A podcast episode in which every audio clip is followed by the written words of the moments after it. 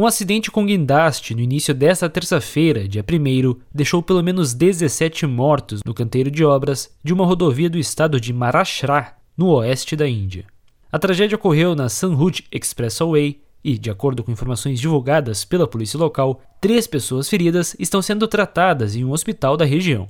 Segundo informações preliminares coletadas pela Al Jazeera, o guindaste usado para levantar e colocar vigas desabou e acabou ocasionando o grave acidente. O governo indiano anunciou que vai fornecer assistência de 200 mil rúpias, equivalente a 2.432 dólares, para as famílias dos mortos e de 50 mil rúpias, equivalente a 608 dólares, para a família dos feridos.